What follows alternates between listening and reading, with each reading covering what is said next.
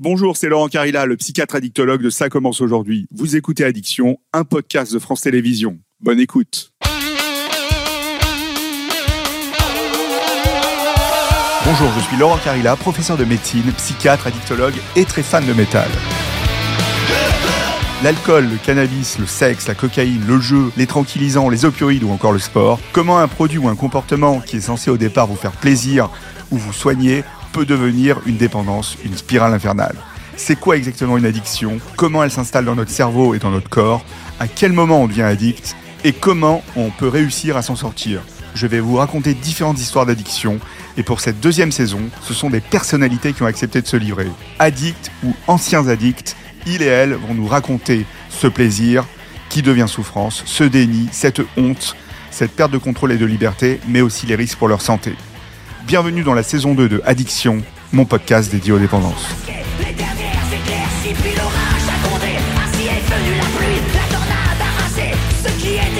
Dans cet épisode, c'est Ariane Seguillon que je reçois, la comédienne qui interprète depuis 5 ans le pétillant personnage de Christelle Moreno, l'assistante sociale de la série à succès Demain nous appartient. Ariane, vous êtes aussi la maman de Dorian, le musicien et DJ du duo Offenbach. Et avec vous aujourd'hui, on va parler d'addiction et d'addiction comportementale et notamment à la nourriture. C'est un témoignage hyper important car ça n'a jamais été fait et beaucoup de personnes vont se reconnaître dans votre histoire.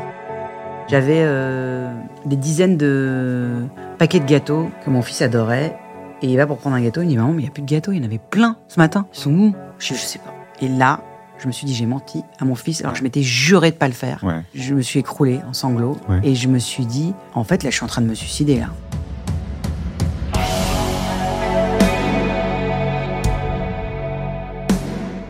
Bonjour Ariane. Bonjour. Vous êtes d'accord pour qu'on se tutoie Ariane? Oui, allez-y. Bon. Vous pouvez me tutoyer. On se tutoie alors, c'est super. Vous pouvez me tutoyer. C'est super, c'est super cool. Ariane. On, on va, on va commencer euh, cet entretien par une image un peu forte. euh, pour, les, pour que les auditeurs comprennent bien bien ce que c'est euh, l'addiction et votre addiction et où ça peut mener, vous étiez capable de manger en très grande quantité. C'était quoi, euh, on va dire, un peu votre record, entre guillemets, même si c'est un mot un peu horrible? Mon record, c'est 48 heures sans m'arrêter de manger. Donc j'ai été malade entre, mais euh, ouais, j'ai mangé pendant 48 heures, j'ai pratiquement pas dormi.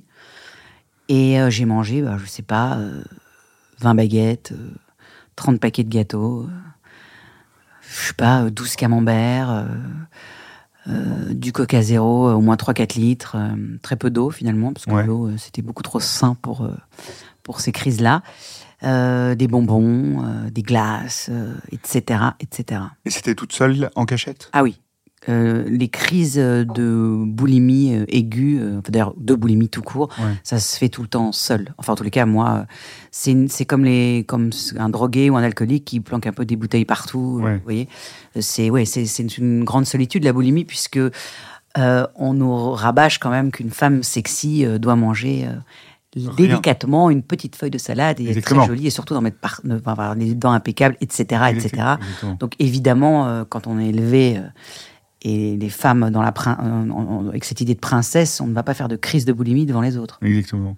Et comment vous aviez préparé ce taxé un peu record pour vous? Bah, ça se prépare pas. hein. C'est euh, euh, Parce qu'il faut avoir 12 baguettes. bah, on euh, retourne faire des courses au fur et à mesure. C'est pas. Vous euh, montiez, vous descendiez. descend- on se descend et puis. ce qu'il y a de fou, c'est qu'en général, quand on fait, quand je faisais ce genre de crise, quand je faisais mes courses, parce qu'évidemment c'est dans mon quartier, donc je connais les gens, j'essaie d'éviter le plus possible, mais euh, voilà, ma boulangerie c'est un peu compliqué. Ce qu'il y a d'extraordinaire, ce dont je me souviens, c'est que je me justifiais. Genre j'ai des invités qui sont là, mais euh, ils, sont super forts. Moi, je vais leur refaire un petit apéro, machin. Enfin, je me justifiais. Ce qui est alors que les gens n'ont rien à foutre de pourquoi on fait des courses, vous voyez. exactement. Mais j'avais besoin de me justifier de tout ce que je faisais dès qu'on me surprenait euh, et dès que je prenais des kilos, voilà aussi. Il y avait de la honte là dans ce. c'est- Ah bah c'est que ça. Ouais, que ça. Ouais. Du déni Ah bah aussi, oui. et de la culpabilité? On pourrait dire qu'il y avait cette triade en vous? Oui, bien sûr, il y a, il y a cette triade euh, qui était en moi et, euh, et euh, oui, une culpabilité, mais en même temps pas au moment où ça se fait. Non, post-crise. Post-crise, oui. Ouais. Euh, et bizarrement, j'ai l'impression que finalement, j'avais de moins en moins de culpabilité. Ouais. C'est un peu euh, ce que me dit ma psy, et qu'elle m'a interdit, d'ailleurs elle m'interdit de penser comme ça maintenant, c'est un peu du foutu pour foutu. Ouais. Elle me dit c'est jamais du foutu pour foutu. Mais moi, c'est à l'époque, j'étais en plein foutu pour foutu, quoi, pour euh, Mais il y avait aucun plaisir. simplifier le. Ah bah non, Il n'y a plus de plaisir. C'est un remplissage Remplissage. pour euh, remplir un manque. Alors, vous venez de publier un livre aux éditions Flammarion qui s'appelle La Grosse, où vous parlez sans tabou hein, de cette maladie, qui est la boulimie, et même pour vous, je dirais, c'est l'hyperphagie boulimique. Bon, Oui. On en reparlera un peu plus tard. Pourquoi ce titre, La Grosse? Parce que je voulais euh, un titre euh, qui représente vraiment ce que j'ai vécu Ouais. et euh, la violence des propos des autres Ouais. et la violence C'était de ce quoi ces propos? Bah, T'es grosse, c'est quoi? On vous- La grosse, le trop. boudin, la baleine, t'as qu'à arrêter de manger, tu seras moins grosse. À Dachau, il n'y avait pas d'obèse. Ah ouais. Oh putain, euh, je comprends pas. euh, T'étais jolie avant. euh, mais Et qui vous t'as quand même un joli visage. T'as gardé ton joli visage. Heureusement que t'as tes yeux. Etc., etc. hein. Qui vous disait tout ça? Bah, tout le monde. Ouais. Sauf, bizarrement, alors les gens proches ne disent pas grand-chose. Euh, D'ailleurs, c'est assez étonnant parce que des gens très proches qui ont lu mon livre Ouais. m'ont tous dit pardon. J'ai dit mais pourquoi vous me dites pardon? Parce qu'on n'a pas vu. On n'a pas vu en fait. Je dis mais vous avez bien vu que j'ai grossi. Ouais, mais euh, tu te plaignais pas. Enfin, on se disait bon bah, on te trouvait belle quand même, on t'aimait comme t'étais, on voyait pas que t'étais dans une telle souffrance. Et sinon, bah, c'est les réflexions des gens, des gens dans la rue, euh, etc., etc. euh. Ouais, parce que vous avez, vous aviez une notoriété. Quand même, les, les gens dans la rue vous disaient pas t'es grosse, etc. Si? Bah, à un moment, je le dis dans mon livre, euh, il y a une fan, une fan, une, Ouais. une femme qui, est, euh, qui vient de Belgique et qui, a, qui est fan de ma carrière, mais qui ne connaît pas cette série. Ouais. Euh, de Ma nous appartient et qui est fan de moi depuis euh, tout ce que j'ai fait au théâtre, etc., Ouais. etc., et qui me sort une espèce de dossier, dossier sur moi incroyable. Ouais. Et elle est avec sa petite fille, donc on fait un selfie tous ensemble, etc. Et elle dit à sa petite fille, bah, elle joue quel rôle en fait dans la série? Et la petite fille dit la grosse. Ah ouais. Et c'est pas méchant. Non, non. Mais c'est. c'est euh, voilà, je suis dans une catégorie. euh, en fait, on est dans un pays quand même des, des cases. Euh, Ouais, on est dans vrai. un pays où on n'est que par case. Bah, moi, j'étais rentré dans la case grosse. grosse. Voilà. Case euh, blanc, case noir, case euh, avec différentes euh, Ouais. euh, euh, comment dire euh, Ouais. euh, différentes religions, différentes. Voilà, on est tous dans des cases. et puis quand on est actrice, on est actrice, on n'est pas auteur. Ouais. Et puis quand on est auteur, on n'est pas actrice. Quand on est Exactement. etc etc. Alors que finalement, quand on est Aux États-Unis, c'est un peu différent. ah bah, mais même en Allemagne, Ouais. même au plus proche, hein, c'est, on est vraiment. Ça me fait rire quand la dernière fois il y avait un, un journaliste qui interviewait euh, un Indien sur les castes en Inde Ouais, et qui ouais. mais c'est honteux. Ça m'exaspérait. J'avais envie de rentrer dans l'émission et dire mais on est dans un pays de castes. Ouais, tout à fait. Donc euh, voilà. Sauf que c'est moins euh, peut-être violent, mais ça l'est quand même. C'est quoi votre enfance, Ariane? Enfin, ton enfance, Ariane. C'est quoi tes souvenirs d'enfance? C'est quoi aussi, peut-être, est-ce que tu as identifié des facteurs déclenchants? Puisque tu dis, tu as fait une longue psychothérapie. Là, je pense qu'il va falloir que je m'allonge quand même. Non, ouais, je mais rigole. vas-y. T'allonger. Mon enfance. Alors, c'est une enfance euh, dans une très jolie famille Ouais. avec euh, des parents très beaux. Euh, Ouais. Tout le monde il est beau, tout le monde il est gentil. Tout le monde était mince? Tout le monde est mince. Des frères et sœurs? Oui, tout le monde est mince, tout le monde est. Et puis, euh, il y a ces vacances dans cette maison de campagne Ouais. avec les cousins, les machins, la grand-mère qui, est Ouais. très- qui est une artiste, qui est super, Ouais. qui est un peu, qui est pas l'air un peu, qui est exactement la grand-mère de la boum. Je me demande d'ailleurs s'il n'a pas fait un copier-coller euh, avec elle. Voilà. Et puis un jour, euh, il y a un monstre qui va euh, bousiller cette famille, qui est un pédophile Ouais.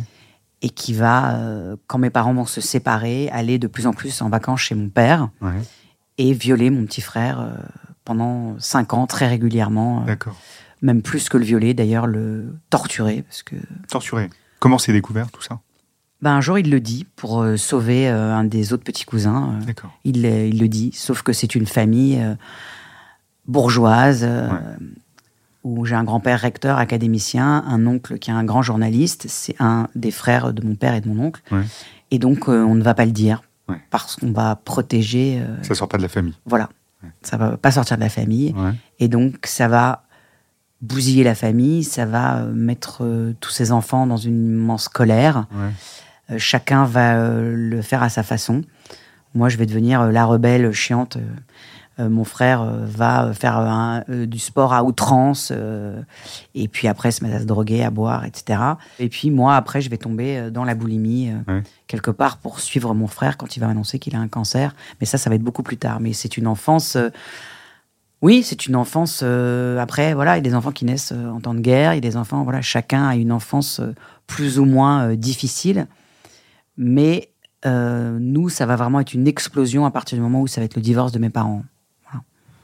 Et physiquement, tu étais déjà euh, en surpoids, Ah, etc. non, non, non, c'est à ce moment-là, il y a, y un, un- un- ça change. Ah, pas du tout. À ce moment-là, je ne change pas. Moi, j'ai grossi, j'avais 40 ans. hein. Ah d'accord. Donc, euh, moi, j'ai été mince toute ma vie, sauf Ouais. quand j'ai eu Dorian, Ouais.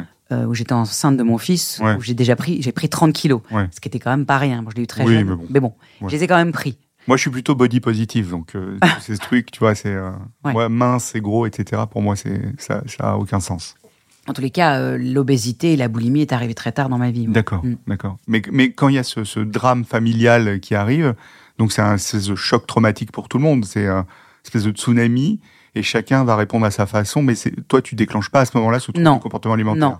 D'accord. Alors, je pense que après, quand j'ai découvert réellement que j'étais boulimique, je Ouais. pense que c'était latent. Ouais. Sauf qu'étant une grande sportive et je pense que j'avais un bon métabolisme, Ouais. je n'ai pas grossi. Tu faisais beaucoup de sport? Beaucoup. J'ai toujours fait beaucoup de Ouais, sport. tu faisais quoi? Alors, quand j'ai commencé, quand j'étais petite, je faisais beaucoup d'équitation. Ouais. J'ai commencé la danse, mais on m'a dit que c'était mieux de me mettre au judo. Ouais. Donc, Pourtant, j'adorais ça, mais Ouais, j'étais ouais. pas une danseuse classique. Ouais.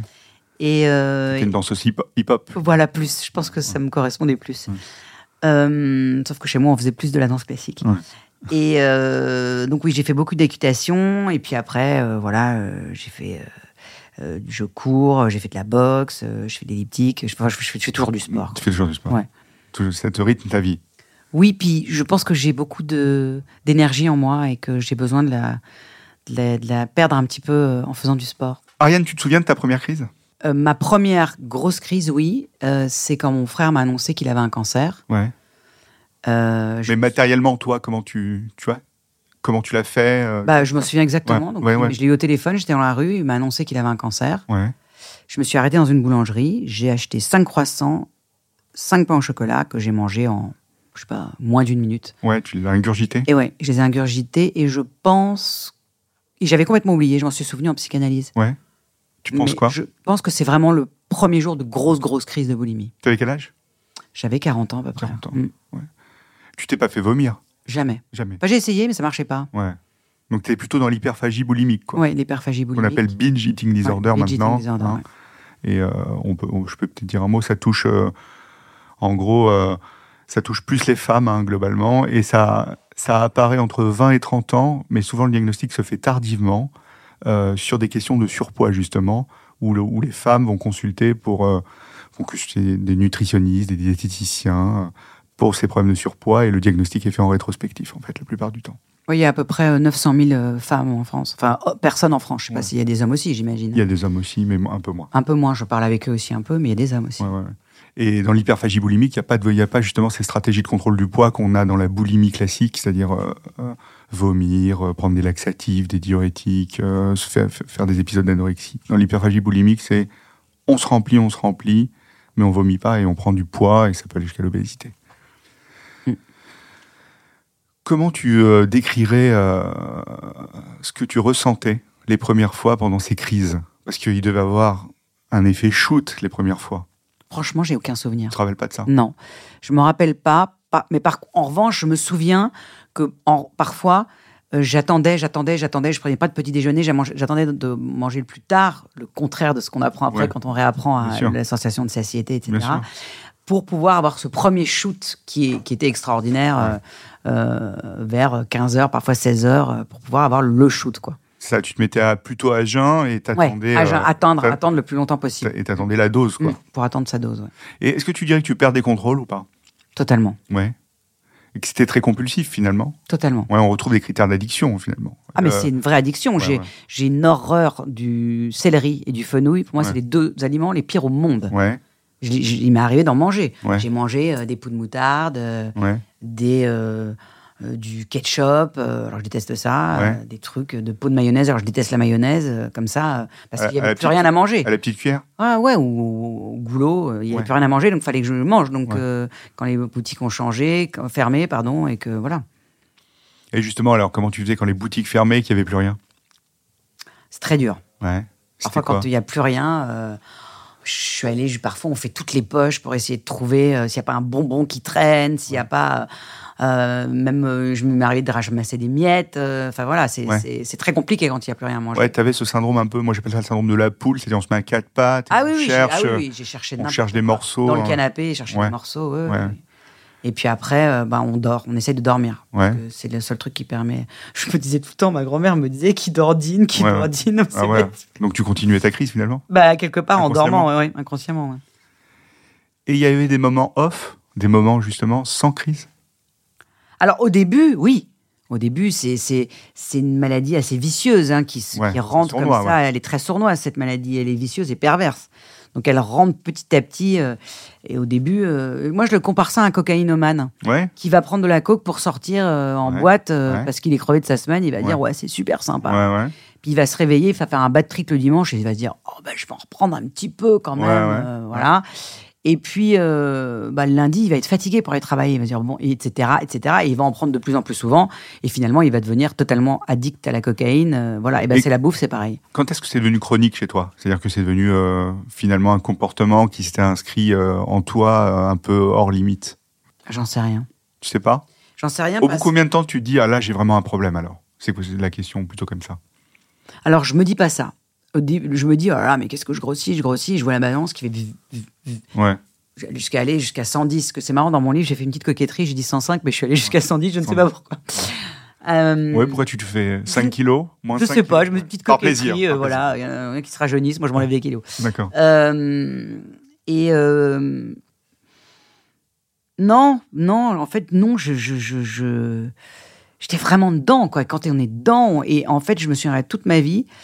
La première fois, en fait, quand je me suis posé un ballon, donc ça ne marche pas du tout, il faut le savoir. Ouais. euh, donc je me suis fait poser un ballon, Ouais. et en revanche, ça m'a fait rencontrer ma psy comportementaliste alimentaire, qui est absolument incroyable. Ouais.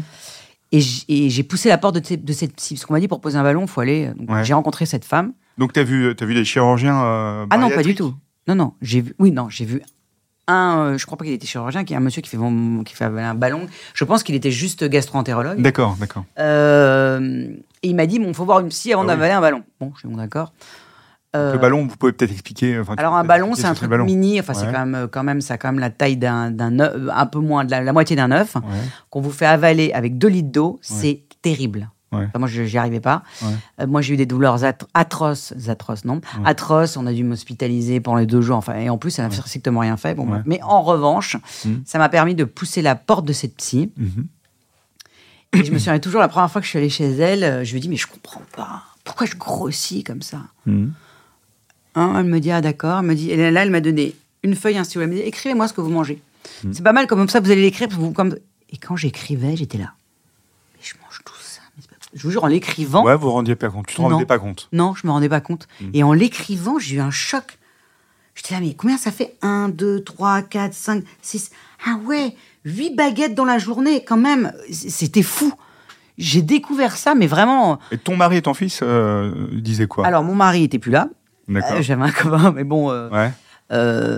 bah, il- T'étais divorcé enfin, Oui, mais enfin, j'avais un copain à l'époque. Ouais. Ce copain, il disait quoi? Bah, il me disait, tu manges beaucoup. Mais lui, c'était un fan de bouffe. Donc, euh, Vous étiez bon vivant, quoi. Ouais, il était- épicurienne, quoi. Voilà. Il me disait un peu, mais tu crois pas que tu manges, prends- tu devrais peut-être pas en reprendre autant. Mais Ouais. bon, devant lui, je- finalement, je. Et mon fils, euh, il m'en a très peu parlé. Puis il était dur, mon fils. Ouais, t'as jamais dit maman, il y a un truc là? Non. Non. Par exemple, je, plan- je planquais tous mes paquets euh, de gâteaux dans le, dans le, comment dire, dans le, Le canapé dans le canapé. Et euh, quand je mangeais, qu'ils étaient là, et je les mangeais comme ça, discrètement, avec mes paquets de bonbons et tout. Ouais, ouais. J'étais persuadée que personne me voyait. Ouais. Mon fils m'a dit, maman, tu sais, t'es- on te voyait. hein. Ah On te bon voit, on te voit. Mais il me l'a dit après. Ouais. Ah, d'accord. Il me l'a pas dit euh, Et pourquoi tu dis il était dur? Parce qu'à un moment, quand j'ai beaucoup grossi, euh, il m'a dit Maman, c'est pas possible, qu'est-ce que tu fais? Il faut que tu maigrisses. Ouais. Je lui dis Mais c'est pas si simple que ça. Il me dit Mais si, c'est simple. Et puis après, il a compris et euh, d'ailleurs, il a été très euh, ému et touché quand j'ai commencé, euh, parce que c'est une des premières personnes à qui j'ai parlé, Ouais. après mon frère. Ouais. Et quand je lui ai dit Mais tu sais, euh, j'ai une maladie.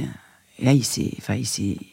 Il était très mal. Tu Voilà. lui as dit quoi? J'ai quoi? Je lui ai dit j'ai une maladie, voilà, je suis boulimique, euh, euh, hyperphagique. Bon, je vais pas dire, je vais pas raconter les détails. voilà. Je lui ai dit je suis boulimique euh, et donc je mange tout le temps et c'est pour ça que je grossis. Et, et, euh, il me dit mais tu, on peut en mourir? Je lui dis oui. Je dis, c'est sûr que quand on mange, que je suis capable de manger, le cœur peut s'arrêter. Enfin, il peut arriver beaucoup de choses. hein. Quelles ont été les conséquences, toi, de ton hyperphagie boulimique? Alors, Physique, hein, physique. ouais, à, à part le poids, euh, ça a été. euh, Justement, les conséquences de ce Ouais, surpoids. le- le- les tendons, j'ai eu des gros, gros, gros soucis de tendons parce que Ouais. j'ai des chevilles euh, très petites, Ouais, très fines, donc elles sont pas faites pour ça. Et donc euh, j'ai eu des tendons qui ont quadruplé de volume, euh, donc j'ai dû me faire, faire, je me suis fait faire des injections, euh, j'ai été voir une kiné et puis ça revenait parce que euh, parce que j'avais trop de poids dessus, donc Ouais. des matins où j'arrivais où je marchais, mais c'était une douleur, mais c'était à me rouler par terre. Ouais. Et je ne disais rien et je souffrais en silence. comme avec la boulimie. Exactement. Et pour se lever aussi le matin, Ouais. prendre son élan, parce qu'on n'est plus habitué à ce poids et on s'habitue pas en fait. Et une fois aussi où j'étais par terre, je le raconte dans mon livre aussi, euh, où j'arrive plus à me relever. Ouais. J'arrive vraiment plus à me Tu relever. te pesais régulièrement?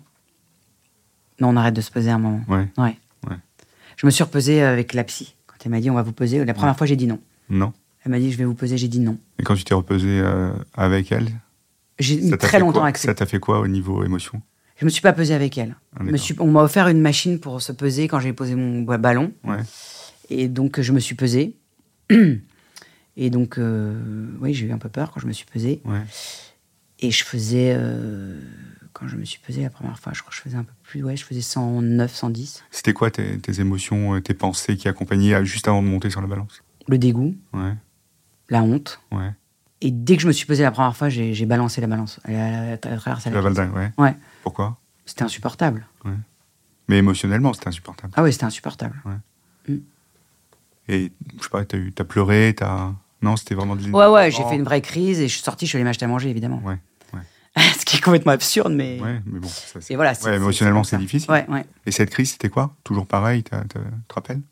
La même. Ouais, Toujours pareil. Moi, ma passion, c'était la baguette et le camembert. Et les paquets de gâteaux. d'accord. Je prenais des bio, euh, comme ça, ça me faisait un peu déculpabiliser de manger de la merde. Et ton conjoint, alors comment il te regardait? C'était quoi votre vie de couple alors avec ton conjoint? Parce que quand même, au centre de cette histoire, il y a, il y a ton corps. Il n'y avait pas ça parce que j'étais, euh, j'ai divorcé peu de temps avant. J'étais pas euh, amoureuse de cette personne. voilà, c'est pas contre lui, mais j'étais pas amoureuse. J'étais Ouais. vraiment dans un, j'étais complètement dans autre chose. voilà, j'étais, j'étais paumée de mon divorce, qui avait été très douloureux. L'annonce de, la, de mon frère qui était, euh, Ouais. qui était sur un siège éjectable, puisque j'ai des, je, je me suis séparée en 2000, fin 2013. Ouais. Donc euh, voilà, il y a eu, euh, j'ai- j'étais avec cette personne après. Le petit copain Ouais. Euh, non, je, je me suis séparée en juin 2013 et donc j'étais avec cette personne en octobre 2013 après, donc c'était plus un pansement. euh, Ouais. voilà, C'était et on a habité un peu ensemble en 2015, mais ça, voilà, j'avais plus envie. Ouais. C'était un peu, voilà. euh, mais il a été là quand mon frère a été malade, donc ça m'a aidé. mais il n'était pas du tout. mais par contre, pour ça, en revanche, ce que je peux dire, c'est que ça lui était égal que je grossisse. Il m'aimait comme j'étais. Ouais. Mais vous aviez euh, des relations intimes, Oui, vous aviez oui. une vie de couple. Oui, euh, enfin, c'était très dur pour moi. hein, j'en ai- enfin, Ouais. voilà. Ouais, Euh, J'avais plus du tout envie qu'on me voit. hein, Tout était Ouais. dans le noir. euh, voilà. d'accord. Plus personne ne m'a vu euh, nu pendant des, des mois. Des mois. Hmm. Ton estime de toi, comment elle s'est reconstruite alors? Compris Bah, elle n'est pas encore totalement reconstruite. Elle est dure ta question. ouais. Ouais, c'est une question dure, ouais.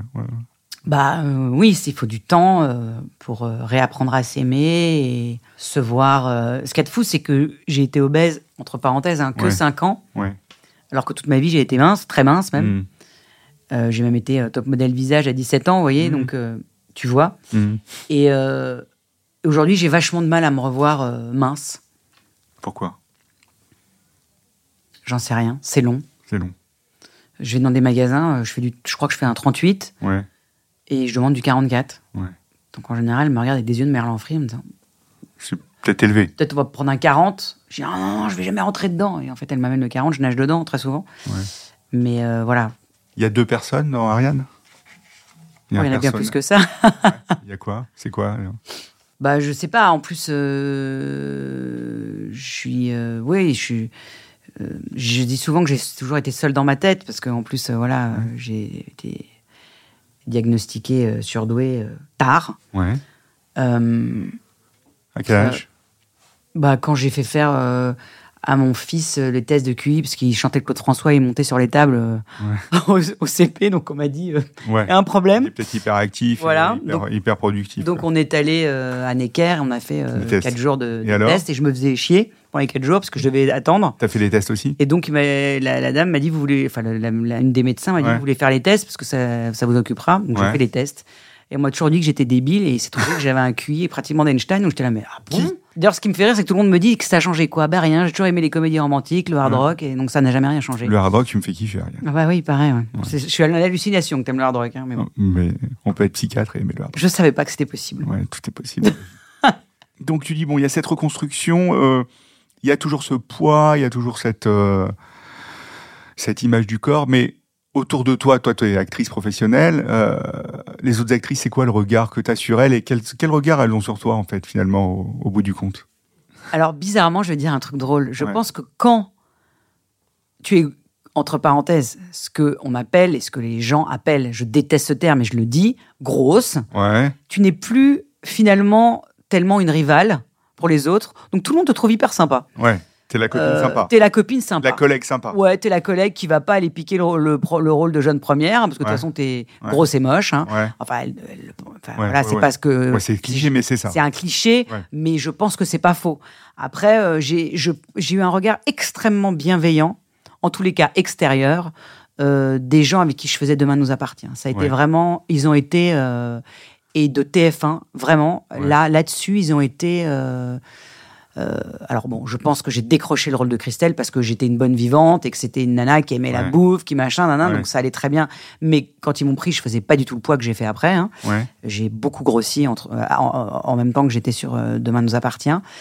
Et je n'ai jamais ressenti aucun rejet vis-à-vis de ça. C'est plutôt moi qui, parfois, euh, je m'en excuse d'ailleurs, elle pouvait être chiante pour les costumes, tout ça, parce que j'avais toujours peur qu'on me voit trop, euh, euh, cette espèce de, enfin, cet énorme complexe des avis de, de ça. Et puis c'était moi aussi qui, quand j'arrivais le matin et que je voyais toutes ces filles toutes minces, mon rêve c'était de mettre un jean. C'est bête, hein. ouais. mais je rêvais de mettre un jean. Et alors, ton ami Oui, mais attends, j'en remets, ouais. Et ça te fait, ça te fait plaisir ah oui, j'en ai mis. Bah, quand j'ai commencé à maigrir, je crois que j'ai mis un jean pendant un an, un an à peu près. Et donc, dans cette stratégie, tu as eu ce suivi, euh, ce suivi euh, psychologique, hein, psychothérapeutique, et à côté de ça, tu as eu un suivi nutritionnel aussi? Oui, oui, bien sûr. Il y a, Ouais. il y a- ah bah non, mais il y a quand on quand on décide de soigner, il y a beaucoup. Alors au départ, c'est que ma psy. Ouais. Euh, parce que moi, donc, quand je suis arrivée chez ma psy, qu'elle a fait ma liste et tout, le deuxième jour, je suis reve- jour, je suis revenue, je dis bon bah c'est super, j'ai vu un truc, on se fait opérer, on enlève la moitié de l'estomac, donc euh, voilà, bah moi c'est ce que je fais. Mais c'est une contre-indication, souvent, Voilà. dans les Et, et donc elle m'a dit mais pardon? Ouais. J'ai dit, bah oui, oui, oui, oui, Ouais. j'ai vu que c'est génial. C'est pas même de se prendre la tête. On s'est vu une fois, on se voit deux, trois fois, voilà. Et puis, euh, j'avais, je vous dis, j'ai déjà fait 10 ans de psychanalyse. Ouais. Pour d'autres trucs, c'est réglé. Là, tu faisais de la thérapie comportementale. Euh, c'est ça enfin, Oui, enfin, c'était, oui, un peu tout, parce que bon, mon livre ne parle pas que de ça. Ouais. euh, c'est aussi. Non, mais avec la deuxième psychiatre, là, Ouais, elle était plutôt comportementaliste Elle est pas psychiatre, hein, elle est psy. Hein. Ah, d'accord, psy. Ok, d'accord. Et euh, oui, bah, elle est aussi, elle est spécialisée évidemment dans dans dans les dans la dans la- l'addiction à la nourriture et D'accord. oui. Et et elle m'a regardé, elle m'a dit mais pas du tout. J'ai mais comment ça? Je, je comprends pas. J'ai vu les gens immigrer. Ouais. Je me dis oui, mais alors euh, si vous soignez pas votre boulimie, euh, bah, déjà au bout d'un mois vous pouvez manger en petite quantité toute la journée. Donc Ouais. vous c'est ce que vous allez faire. hein. Euh, donc non. Je dis ah bon? C'est une contradiction, de toute façon, Oui. au départ, hein, vous Ouais. savez. Elle m'a dit oui. Elle m'a dit mais des gens boulimiques en fait on ne les opère pas. On les opère quand ils ne sont plus boulimiques. Exactement. Pour les aider, c'est un peu la cerise sur le gâteau. Exactement. Ah, j'étais outré. Ouais. J'ai dit, mais je comprends pas. J'ai dit, alors bon, alors ok, parce que moi je suis très. euh, j'ai dit, bon, bah alors dans un ou deux mois. Elle m'a dit, mais peut-être dans un an, deux ans, peut-être, euh, on verra. Ça fait combien de temps ce suivi, Ariane, avec elle? Bah, ça fait presque quatre ans. D'accord. Mm. Quatre ans intensifs? Ah oui, une fois par semaine, sauf quand elle part en vacances. D'accord. Elle, elle te voit pas en... Mais au début, c'était deux fois par semaine. hein. Ouais, ouais. Maintenant, on a une fois, Allongé ou face à face? Face à face. Enfin, ou, ou zoom à face. Ouais, zoom, zoom à zoom. Ouais, pendant le confinement, alors comment ça s'est passé pour toi? Bah, le confinement, il a été le premier gros confinement. Il Ouais. a été très simple puisque j'étais opérée. euh, en fait, moi, que je me suis fait opérer le 14 février, Ouais, voilà, date euh, assez drôle, 2020. ouais. Et euh, Très peu de temps avant le, confi- le premier confinement. juste, en fait, je devais m'arrêter normalement un mois. Ouais, Sauf que quand on me connaît un peu, on sait que moi, je m'arrêtais un mois, ça n'existe pas. hein. ouais, Donc, je me suis arrêté 14 jours. ouais. J'ai fait beaucoup de 14 en truc. 14. Et j'étais euh, en arche A, ce qu'on appelle en arche A sur cette série, ça veut dire qu'il y a l'arche A, B et C. Ça veut dire que arche A, ça veut dire qu'on tourne tous les jours, tout le temps. On est euh, l'arche principale à l'écran. Ouais, ouais. Et du coup, euh, j'ai retravaillé au bout de 14 jours, tous les jours. D'accord. Et j'étais assez fatiguée, mais ça allait. euh, euh, je mangeais mes trucs. euh, on m'avait expliqué ce que je devais manger. Donc, je demandais. C'était sympa. Je, mange- je mangeais de la purée, parce qu'au début, vraiment, c'est liquide pendant Ouais, ouais. euh, un mois, un mois et demi. Et puis, voilà. Et puis, un jour, ben, la productrice est venue nous voir en disant bah, Tout le monde rentre chez soi. Confinement. on va être confiné demain. Donc, il faut que vous rentriez chez vous, puisqu'on était dans le sud. J'ai dit Ah bon? Et j'ai adoré, moi, ce confinement. Parce que Ouais, c'est la première fois de ma vie que je me suis posée. Moi, je me jamais. Ah, je me suis éclatée. Ouais, quoi J'ai lu tous les livres que je devais lire. Ouais. Je me suis, j'ai eu la, la présence de génie, il faut le dire, parce que je Ouais, trouvais que j'étais un génie à ce moment-là, de commander un elliptique dans le train en rentrant le vendredi en me disant ah là là, comment je vais faire mon sport? Donc je me suis commandé un elliptique. Donc je faisais mes une heure et demie d'elliptique par jour. Euh, je me levais à l'heure que je voulais. Je mangeais bien puisque bah, j'avais pas faim. hein. Mais tu mangeais en quantité fractionnée Euh, non, Non, je fais quatre repas par jour. Non, non, mais il n'y a pas ce genre de truc quand on a été euh, boulimique. Ouais, d'accord, on fait quatre repas par jour Ouais. et avec un féculent, euh, une légumineuse D'accord. et voilà. Une, un- Donc c'était rythmé. assez rythmé. Ouais. C'est quatre fois par jour. Peu importe l'heure, mais on mange Quatre quatre, fois fois par jour et on respecte ça. Il faut plus arriver à- le soir en crevant de faim et tout. Mais en fait, moi, j'avais réglé ça avant. J'ai réappris la sensation de satiété avec elle en étant. en- en- j'ai maigri ça petit à petit. C'était très long, mais Ouais. voilà, en étant obèse. Ouais. C'est-à-dire que euh, elle- j'ai eu le droit de me faire opérer quand je n'avais pas fait de crise de boulimie. Ça faisait six mois que j'ai Ouais, pas fait de crise stable, de boulimie. J'étais stable. Et je lui mentais pas parce que j'avais pas envie de. C'est facile de mentir. surtout quand on Donc tu avais, quoi une, une double prise en charge finalement? Tu avais une prise en charge psy et une prise en charge euh, chirurgicale. Alors ça, ça a été après, parce que j'ai rencontré le psy quand elle a accepté de me le présenter. Et après, j'ai rencontré le psy au bout de deux ans avec elle. Elle m'a dit, là, c'est bon, je pense que vous êtes prête. Ouais. Et là, il y a une énorme batterie d'examens à faire, que Ouais. lui accepte. Ouais, Euh, sûr, donc, faut être prêt. S'il Ouais. y a le moindre truc qui déconne physiquement, on n'a pas le droit de le faire, parce que c'est Ouais. quand même une grosse Ouais, opération. une hein. opération, ouais. Et euh, donc, j'ai fait une batterie d'examens. J'ai bah, j'ai vu tous les médecins de la Terre, hein, c'est un Ouais, truc ouais. de fou. Comment t'as pris la décision de cette chirurgie alors? De C'est marrant parce que je l'ai pas dit au départ hein, que j'avais Ouais. fait ça. Bah, je pense que j'aurais pu ne pas la faire, Ouais. Mais alors pourquoi tu l'as fait? Par peur. Deux. Bah, de pas aller assez vite, Ouais. de de d'un seul coup avoir trop faim, de je sais pas, par peur. C'est le côté Ariane un peu speed quoi. Ouais, j'avais envie que ça aille plus vite. Ouais. Voilà, c'est pour ça que je l'ai fait. Je, je pense que c'est la bonne raison. Je voulais que ça aille plus vite Ouais. Et j'en pouvais plus en fait de souffrir. euh, euh, de, de- vraiment mes jambes, je- j'en pouvais plus. En fait, il Ouais. fallait que ça s'arrête. Ouais. Les, ta- les, les- mes tendons, c'était c'était devenu. euh, et puis en plus, j'ai eu un peu la trouille parce que j'ai euh, un médecin qui m'a dit à un moment, va, ils vont, ils vont se péter. Et là, je sais pas ce qu'on va faire parce Ouais. qu'ils étaient tellement gonflés. J'avais les jambes qui triplaient de volume. Je me souviens d'un été où j'ai tourné euh, T 2019. Ouais. C'était un enfer. J'avais les jambes éléphantesques. T'étais en rétention quoi. Ah ouais, j'étais.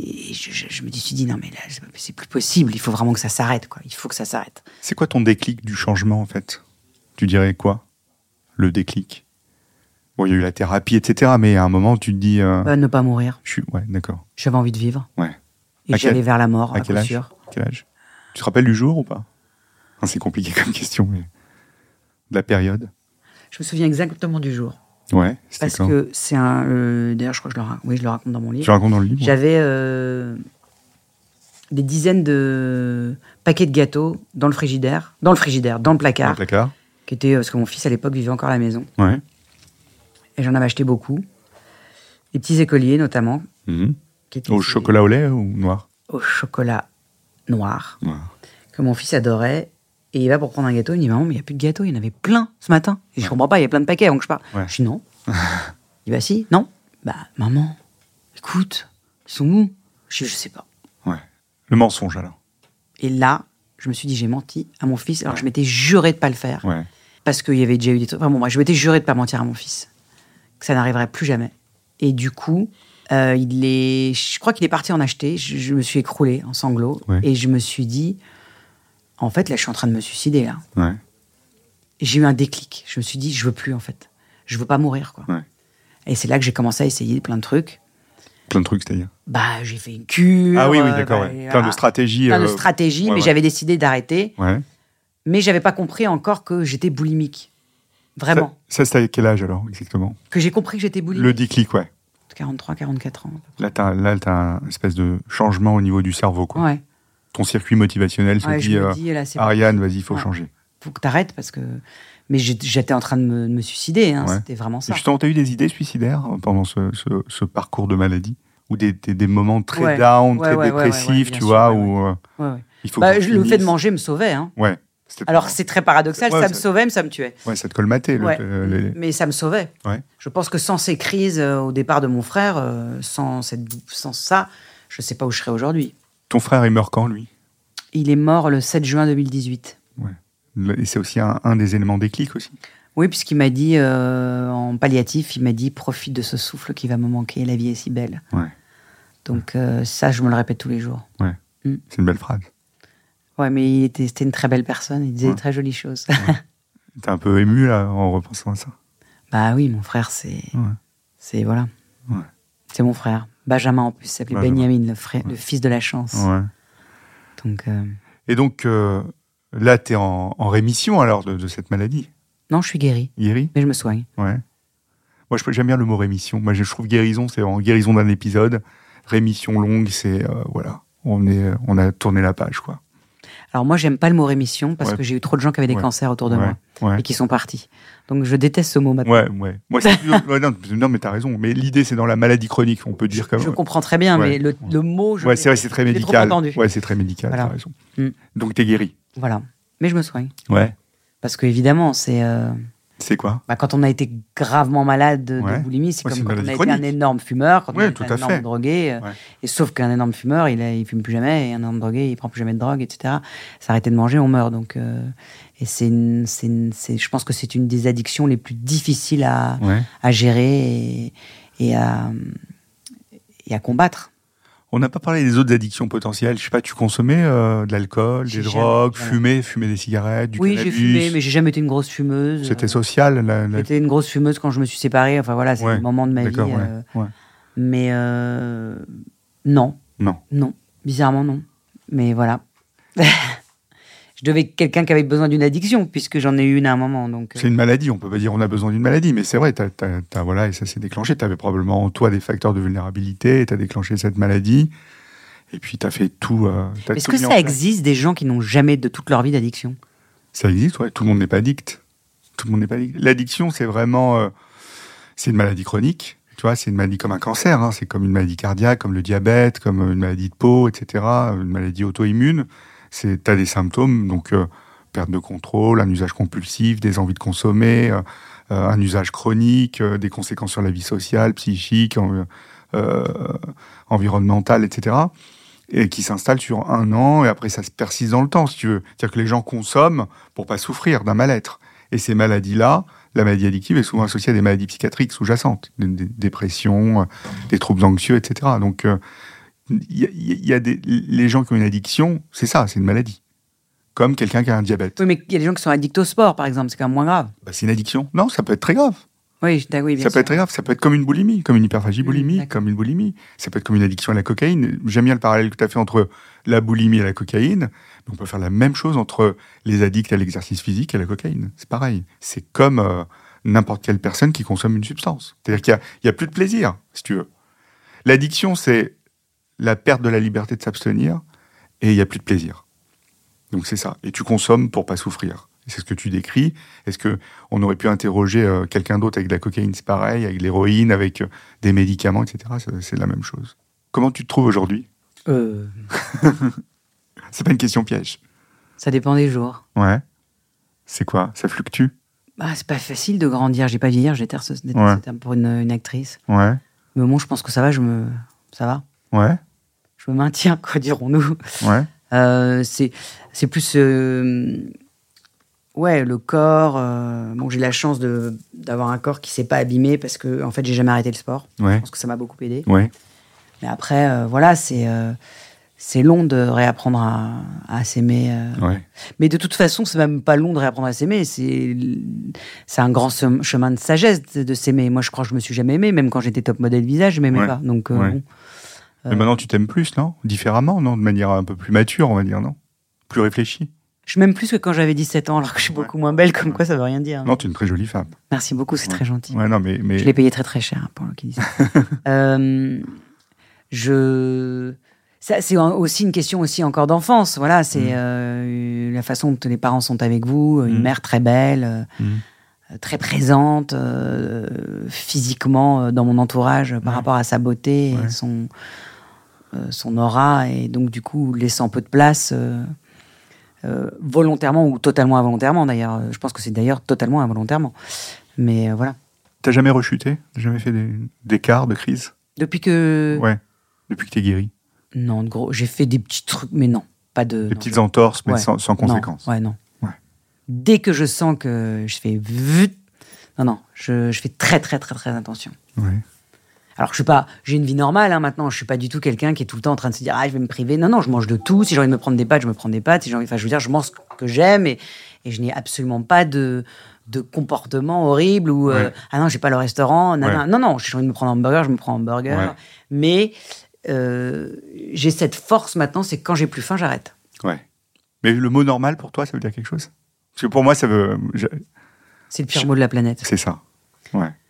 La normalité qu'est-ce que ça veut dire Ouais, mais on est quand même enfermé dans un pays où on ne parle que de normalité. Donc il y a un moment, euh, voilà, on est bien obligé de, de l'entendre.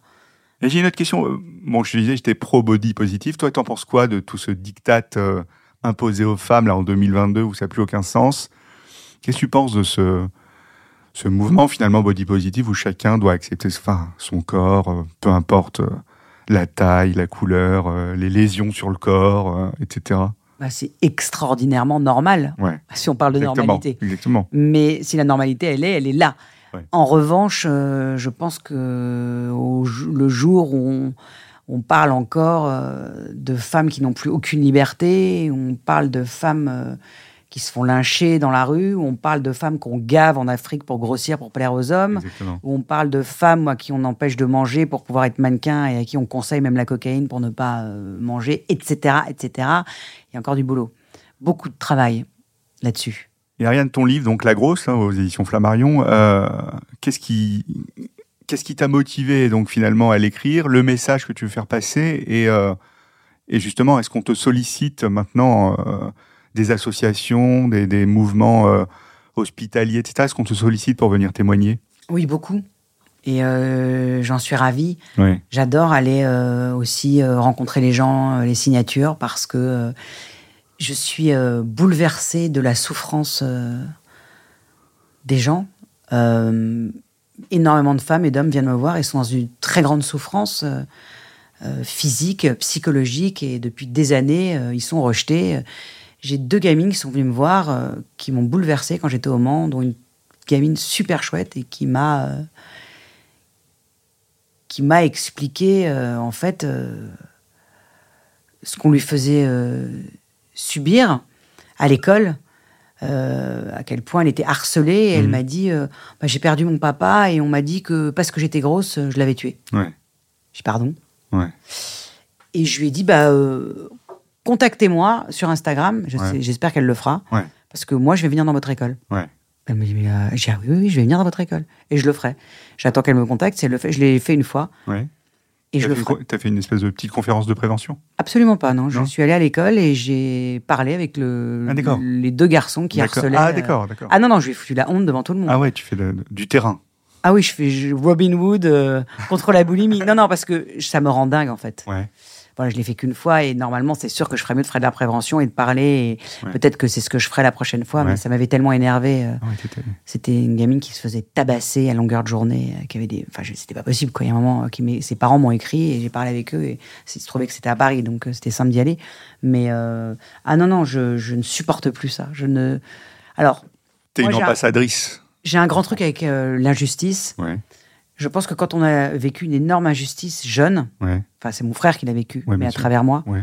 ça a créé chez moi une espèce de haine de l'injustice qui est même trop maladif et je dirais je colérique. C'est-à-dire que parfois, des choses minimes qui sont finalement pas si injustes que ça, moi je les vois comme, Tu sécrètes des anticorps. comme une quoi. montagne. Quoi. Oui, oui. Euh, je me dis, je vais franchir l'Himalaya pour pouvoir arrêter ce truc-là qui finalement euh, n'était qu'une petite colline.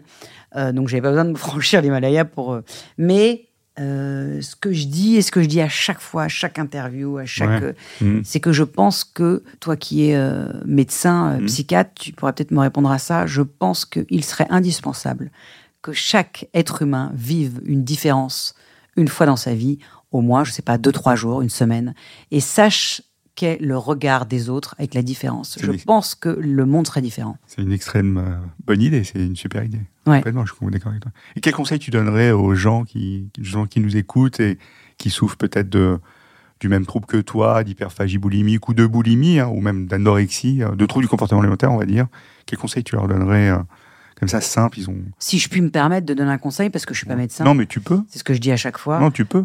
Mon conseil, ce serait pousser la porte d'un psy, Ouais. apprenez à vous aimer, Ouais. n'écoutez jamais ce que vous disent les autres. Le regard des autres, vous en avez rien à foutre. Ce qui Ouais. compte, c'est vous. Parce que l'obésité, finalement, si elle n'est pas un problème de maladie, euh, il faut pas confondre avec la rondeur. J'ai des femmes magnifiques qui viennent me voir, mais quand je dis magnifique, c'est magnifique, qui me disent je suis horrible, mon mari me dit que je suis un gros boudin.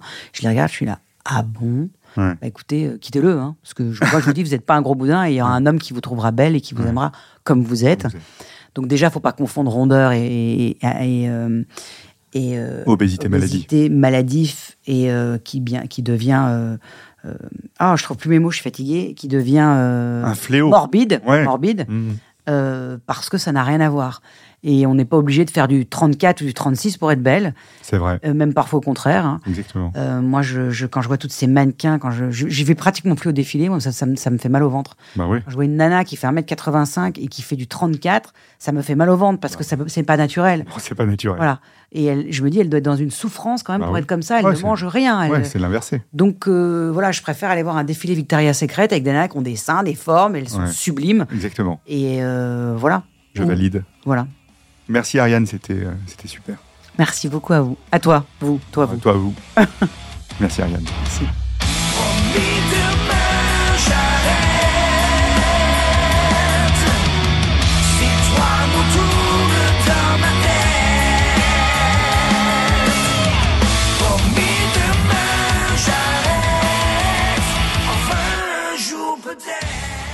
C'était Addiction, un podcast de France Télévisions. Ça vous a plu N'hésitez pas à vous abonner pour ne rien manquer. Vous pouvez également me retrouver dans l'émission Ça commence aujourd'hui, disponible en podcast sur toutes les plateformes ou en vidéo sur France.tv.